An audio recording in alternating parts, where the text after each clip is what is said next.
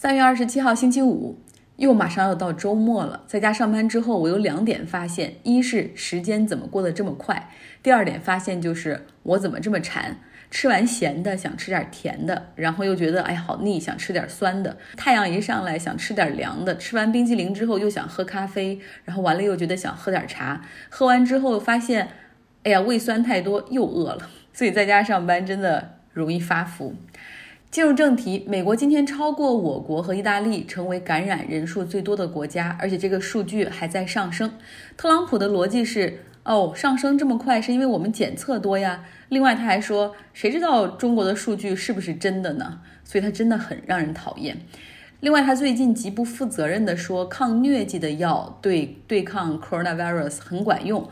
但是其他专家和美国的这个 FDA 食品药品监督管理局都说这样说为时尚早。但是你知道，总统嘴里说出来的话，再多的专业人士想去就是把它拧回来，有的时候都很难。很多特朗普的支持者很信他的话。特朗普呢还在发布会上讲了一个佛罗里达州的感染者，说因为吃了这个抗疟疾的药，哎呀，一下子病情好转，立刻出院。今天这个感染者也接受媒体的时候说，这种药可不能随便在家自己乱吃，因为剂量太大或者症状不符合的话，都可能会致死。总统不应该这么说，因为他如果这样说了的话，可能很多人就不去看医生，直接在家自己服药了。就像前两天亚利桑那州的一对六十多岁的夫妇，他们服用了与抗疟疾药含有相同成分氯喹宁的鱼缸清洁剂，结果造成一死一人生命濒危的悲剧。西雅图的一家地方电台已经表示说，他们不会再播出特朗普的每天例行发布会，因为这里面的虚假信息、误导信息太多了，他们又没有时间去每一条去再去驳斥总统，怕误导听众，所以干脆不播。因为特朗普不仅是上面的那个疟疾药的问题，他还说了，现在疫情已经控制住了，不是那么严重，考虑复活节之前就要恢复商业的正常运转。那这些信息对于对抗疫情来说没有任何帮助。那现在除了福克斯之外，那其他的几大新闻网，像 CNN、CBS、ABC、MSNBC 都缩短了对他例行发布会的直播和报道时间，因为没有营养，只能够帮倒忙。比如特朗普最近还说，他说大家应该都哎呀着急死我了，我就想大家应该赶紧回去上班。有跟他一条心的一位德州的这副州长级别的一个人在接受采访的时候说说，我想啊，我们这个社会中的老年人愿意为这个国家做出牺牲，他们宁可死也不愿意看到美国经济崩溃。啊，我也不知道他们是怎么得出这样的结论的。很多人对他们的这种说法就是嗤之以鼻，但也有一些。思想极度偏右，本来就是他们追随者的人，然后正在受到这些话的影响。在美国的肯塔基州，已经有极右分子准备炸医院，幸好是被 FBI 提前发现给阻止了。因为这些人认为说救人是浪费社会资源和时间，影响美国经济发展。现在的时候就是适者生存，免疫力高的人能够活下来，而那些老弱病残自然应该被淘汰。所以说很可怕，特朗普带给美国这个国家的伤害远比我们想的要多。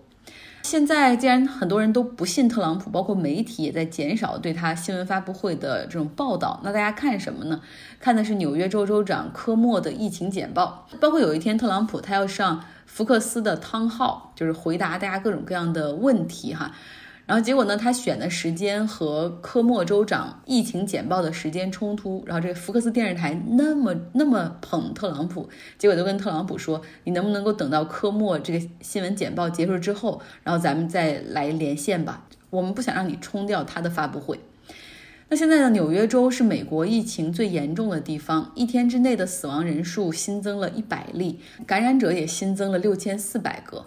那科莫还是在不停的在向联邦政府要呼吸机。他说：“我们经常说的 ICU 重症监护室，实际上 ICU 的病床数就是呼吸机的数量。如果没有这个 ventilator 这个呼吸机，就算有病床空出来，没有任何的帮助。”他说：“之前联邦政府给了他们四百台，而他们需要的是三万台。”科莫说：“我们需要呼吸机，因为我们要争取救每一个人。”他说：“我希望得到联邦政府更多的支持，因为现在纽约州先于其他州大爆发。那么，当纽约州控制住之后，别的州如果发生任何严重的情况，我保证我会带着我们的医疗团队以及呼吸机一起去其他州去进行帮助，因为我们已经积攒了大量的对抗疫情的经验。现在纽约州呢已经开始将一台呼吸机分给两个病人来用，但是还是不够。”很多主流媒体都谈到说，科莫在这次疫情对抗中所展现出来的领导力是美国现在所需要的。他每天疫情简报非常的清晰，配有一个 PPT，然后上面有非常简明扼要的 bullet point，上面的数据图表，让大家清晰的看到这。之前一天和今天差别在哪儿？然后包括他们新做出的任何决定，这个决定是怎么样做出来的？有哪些机构参与贡献？有什么研究结果来支持？让整个透明的决策也也呈现在公众面前，这是美国现在真正需要的。所以，更多美国人去听他的疫情简报，去了解在他们所生活的地方可能发生的最糟糕的情况，同时。看到原来还有这样的政府在努力的想办法去解决问题，多少会觉得有点安慰。那么在纽约州疫情之前，科莫的知名度和影响力其实只限于纽约州。那他是一个 centralist，跟拜登一样啊，属于温和派的民主党人，属于中间派。不过他也推动了不少纽约州的实事儿，比如提高最低工资水平到每小时十五美元，是全美第一个到达。这个标准的州，像昨天吵着不能够给失业人发太多福利的那个南卡罗来纳州的参议员 Lindsey Graham，他就说了，如果你给这些人太多钱，他们只会越来越懒；如果给最低工资给的越高的话，只会对经济伤害越大。你知道他所在的这个州南卡罗来纳州最低工资只有七块两毛五吗？还是停留在美国一九八零年的水平？好，说回到科莫哈，科莫在这个疫情开始之初，他也有一些迟疑。比如说，当纽约市的市长 Blasio 宣布要 shut down 整个纽约的时候，封城哈，这个科莫就站出来说了，说你无权做这个决定，只有我能决定是否要让这个城市或者这个州 shut down。他们两个人不和和矛盾也不是新闻了。很快，科莫州长就进入了疫情状态，然后宣布让整个的纽约州 shelter in place 在家办公，然后餐厅、公共场所都关门，同时启动了每天的新闻简报。还有一点，其实他跟纽约市的市长 Blasio 不同，就是 Blasio 他天天都批评特朗普，然后天天都在批评，然后在新闻上批评，在接受媒体采访的时候批评，在 Twitter 上也批评。但是特朗普这个就是一个小人啊，哪怕他自己是纽约人，土生土长的纽约人，但是你只要批评我，我就丝毫不给你任何的帮助，哪怕按照联邦标准，这可能真的需要额外援助的时候了，也不给你帮助。那科莫州长呢？就是他不批评特朗普，就是忍着，甚至有的时候呢，联邦政府给他们一点帮助，他还表扬联邦政府给他们支持，因为他知道特朗普是吃软不吃硬，而现在最重要的是救人，而不是去反特朗普哈。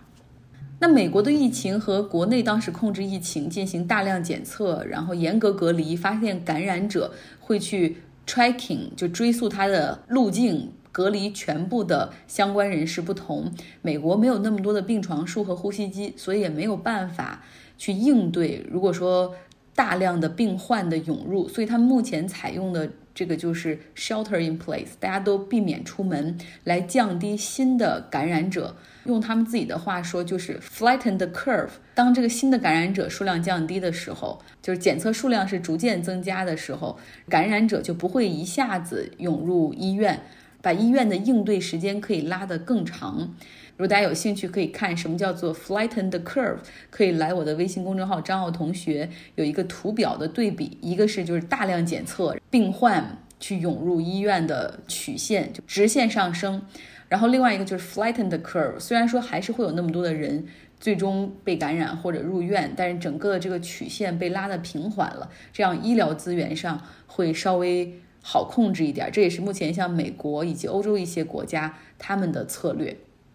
呃，说说俄罗斯吧，普京全副武装去探望了感染者之后呢，他决定推迟原本要在四月二十二号列宁生日这一天举行的全民公投，因为那个公投是要去决定是否支持修改俄罗斯的宪法，为他继续执政铺平道路。看来哈，他是意识到这个疫情的严重性了。同时呢，他又向意大利派出了医疗队。俄罗斯目前看起来就是影响不大，他们的感染人数是八百四十人，其中百分之八十在这个莫斯科地区。那普京他也有一个变化，他之前呢是说这个 coronavirus 的疫情已经完全被控制住了，而现在呢变成了我们应该谨慎应对可能发生的大规模的爆发。同时，他宣布要给全国放假九天，不是 shelter in place，你继续在家工作，而是全国放假九天，是让人们最好待在家里。经济上的刺激政策，它给的是中小企业企业税减免六个月。然后每个月有孩子的家庭，一个孩子多发六十三美元，并不多哈。这个失业福利每个月增加一百五十美元。那相比其他经济体的这种惊慌失措、大举救市、出台各种各样的刺激计划，俄罗斯好像真的跟没事儿一样。不要忘了，这次金融市场的大跌，正是因为俄罗斯和沙特互不相让所引起的油价暴跌，然后导致金融市场的雪崩。那么现在油价已经跌到了二十四美元每桶，俄罗斯真的不受影响吗？我们来一个一个说。俄罗斯出口品中三分之二是油气资源，所以只有当石油的价格维持到四十美元的时候，他们才能够达到那个财政平衡的线。但是在过去几年里面，油价是高于四十美元的。那这个时候怎么样？俄罗斯会把多出四十美元每桶的那个价格的钱，哈，在他们的财政收入中给储备起来，以备未来之需。储备起来之后呢，他们并不是持有的是卢布，而是用这些储备金去购买了黄金和其他的外汇储备。在最近几年，俄罗斯的黄金和外汇储备每年都在以很大的幅度在增长，所以它现在也是。黄金和外汇储备最多的几个国家之一，所以哪怕卢布在过去两个月跌了差不多超过百分之二十，俄罗斯也还是不是那么担忧。第二点是因为从二零一四年开始，俄罗斯早就已经是一个经济相对孤立的国家了，因为入侵克里米亚，它受到了国际社会的制裁，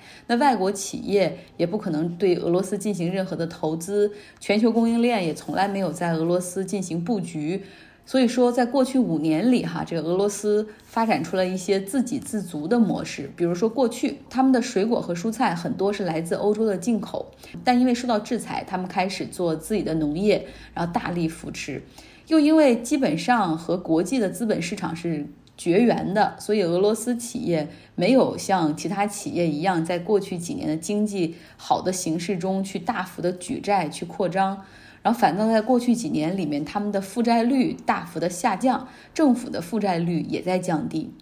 第三点就是俄罗斯在过去几年有一个现象哈，就是所谓国进民退吧，他们主要经济命脉中的企业都是有政府背景的企业来把持的，所以私营企业的空间，中小企业的空间不大。